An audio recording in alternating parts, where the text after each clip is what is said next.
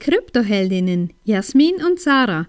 Deine 5 Minuten finanzielle Unabhängigkeit mit Glitzerfaktor auf die Ohren. Ehrlich, echt und easy. 11.01. Neumond im Steinbock ist eine eigentlich geerdete, recht stabile Energie. Ja, nein, du bist hier nicht im falschen Podcast. Eine gute Freundin, Kollegin von uns hat das heute geschrieben. Wir befassen uns nicht wirklich mit Astrologie, sondern mit Bitcoin.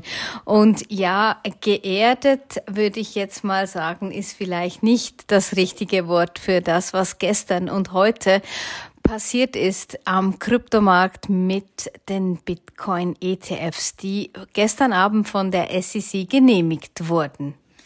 Ja, das war auch ein ewiges Hin und Her. Man wusste nicht, geht's in der ersten Januarwoche los, geht's in der zweiten Januarwoche los, wird's doch verschoben, noch in den Februar. Und es war dann gestern Abend soweit, respektive es war schon tagsüber einmal soweit, weil von der SEC, von der offiziellen Börsenaufsichtsbehörde der USA, ein Tweet abgesetzt wurde, dass die ETFs zugelassen seien. Es ist dann aber rausgekommen, dass die SEC ihr Twitter ihr X-Konto nicht mit einer Zwei-Faktor-Authentifizierung abgesichert hat und sich somit irgendeine fremde Person bei einem Mitarbeiter der SEC reingelockt, eingehackt hat quasi und diesen falschen Tweet abgesetzt hat. Und alle schon, juhu, jetzt geht's los.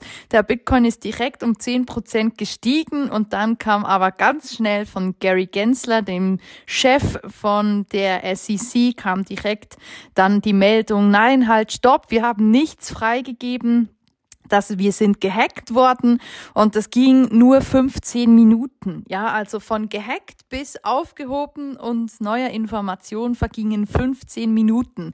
Und da kam natürlich dann auch die Spekulation auf, ja, hat denn Gary Gensler selber diesen Fake rausgehauen, um den Bitcoin nochmal ein bisschen zu manipulieren? Das wäre dann das letzte Mal gewesen, dass er das so gekonnt hätte. Und vielleicht, wer weiß, war er selber. Es wird wahrscheinlich nie rauskommen.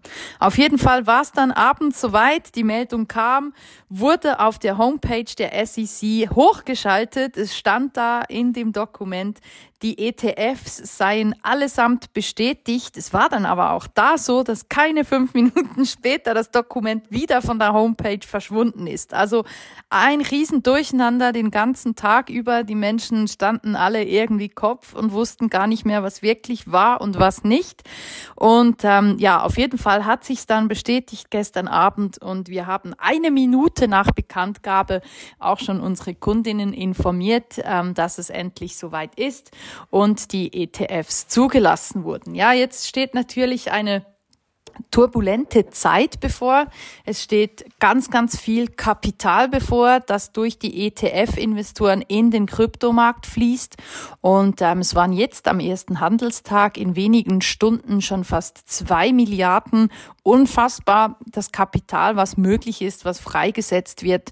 Und der Markt hat auch kurz gepumpt. Wir waren bei 41.700 Euro und wir haben aber wieder eine, eine leichte Korrektur gesehen und das hat auch damit zu tun, dass die Inflationszahlen aus den USA gekommen sind und die sind schlechter als man es gehofft hat oder wovon man ausgegangen ist. Ja, das sind mal so ein bisschen die News, was in den letzten knapp 24 Stunden so los war. Und ähm, für uns natürlich sehr, sehr spannend zum Beobachten, ähm, interessant auch die Infos weiterzugeben, zu teilen und natürlich unseren Kundinnen den besten Vorteil überhaupt zu verschaffen dadurch. Ja, und auch spannend, wenn man jetzt sieht, dass der Kurs wieder ein bisschen runtergegangen ist. Und das ist natürlich äh, oder kann so sein, dass Menschen, die jetzt schon ähm, in der Gewinnzone quasi drin sind, jetzt ihre Bitcoin verkaufen. Aber ich meine, wie unglaublich, ich sage jetzt mal wirklich doof ist das denn, wenn du jetzt siehst, dass die, die institutionellen einsteigen, dass die quasi ähm, ja, wie sagt man, ich möchte nicht Ritterschlag sagen. Ich möchte einfach sagen, so eine Bestätigung, dass sie doch irgendwas in Bitcoin sehen, was wir schon lange sehen. Ähm, wenn die jetzt einsteigen und, und Menschen, die verkaufen jetzt einfach ihre Coins, das ist einfach unfassbar unklug. Und natürlich gibt's eben das und darum, und darum ist auch so, dass der Kurs zwischenzeitlich wieder ein bisschen sinkt. Und wenn wir auf Prognosen schauen, dann müssen wir sagen, nein, wir sind noch nicht hier am Ende angelangt, sondern es geht noch weiter der Weg und es geht noch ziemlich weiter nach oben. Ja, ich knüpfe da noch kurz an, auch wenn wir die fünf Minuten schon durchhaben, vielleicht ein bisschen was zu den Prognosen.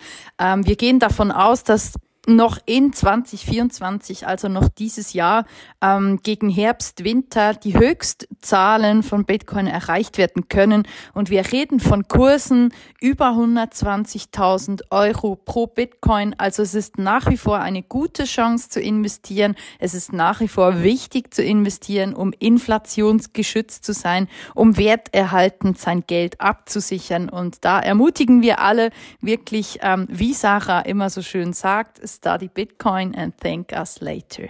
Wenn dir diese Folge gefallen hat, empfehle uns gerne weiter und lass uns ein paar Sterne da. Und vergiss nicht, study Bitcoin and thank us later.